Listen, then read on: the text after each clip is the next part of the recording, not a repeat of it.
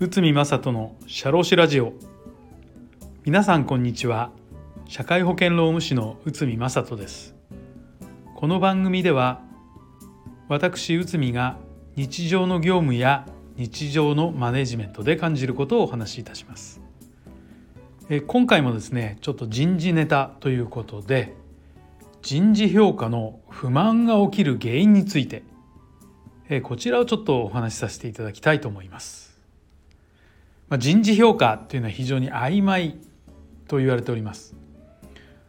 でも結局従業員さんのお給料を決まるのはこの人事評価が大きな要因になってますからこの人事評価について皆さん真剣に向き合いますね。でその人事評価に不満が起きる原因の原因としましてはやっぱ評価基準が曖昧であることが挙げられます。人事評価の基準が公開されず不透明であったり明確な基準がなかったりする場合社員から評価に対する不満が出やすくなります。例えば営業職で売上や制約件数など数字として実績が現れる職種は明確な基準が設けやすいでしょ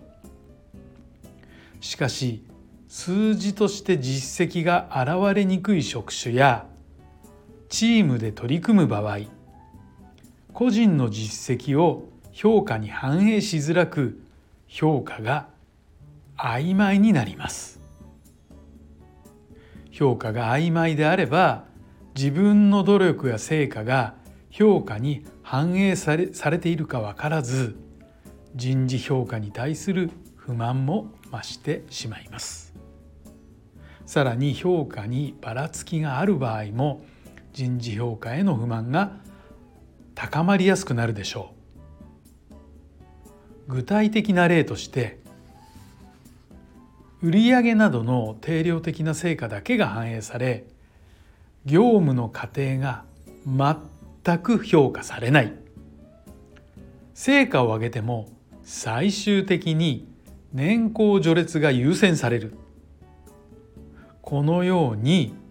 評価が一部に偏ることで公平性が保たれず社員からの不満を受けやすくなるでしょう。最近は成果主義の人事評価が広まっていますが分かりやすい成果でないと評価されづらい傾向にあります。目に目に見えた成果が上げられなければどんなに頑張っても評価につながらない印象を与えてしまい社員のモチベーション低下につながります。自身の頑張りが評価に反映されなければ社員の不満はより一層高まるでしょう。そしてフィードバックが不十分である。ということも不満の要因に挙げられます。評価後のフィードバックがない場合なぜこの評価になったのかが社員に伝わらず評価への納得度が向上しません。またフォローがなければ自身の成果がどのように評価につながったか分からず努力する方向性を見失ってしまいます。結果的に適切なアクションを取れなくなるでしょう。だから評価後にフィードバックすることでどのような課題を解決すれば評価につながるかが明確になり前向きな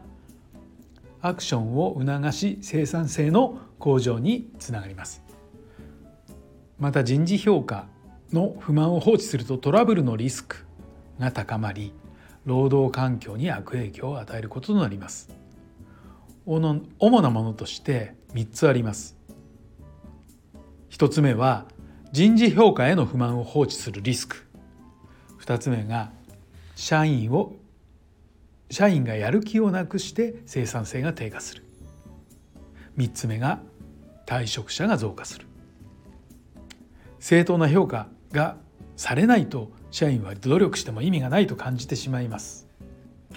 そして評価が適切でなく報酬に満足しなければ転職する社員が増えてしまいます。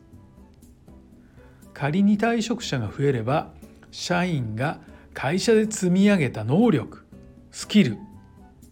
このようなものがなくなってしまいます。まあ、仮に新規採用で穴埋めは可能ですけどそうなってくると採用のコストが今度はどんどんどんどん増えてしまいます。また退職者が口コミサイトなどで悪い評価を記載してしまうと企業イメージも悪化し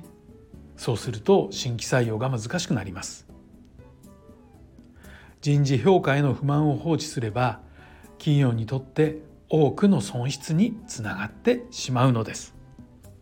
ということでこれ人事評価の不満が起きる原因についてこう今回お話しさせていただきましたけど結構根深いですよね。で放置すればするほどリスクがどんどんどんどん高まるとこういったことになってしまいます。はい今回は人事評価の不満が起きる原因についてを解説いたしました。どうもありがとうございました。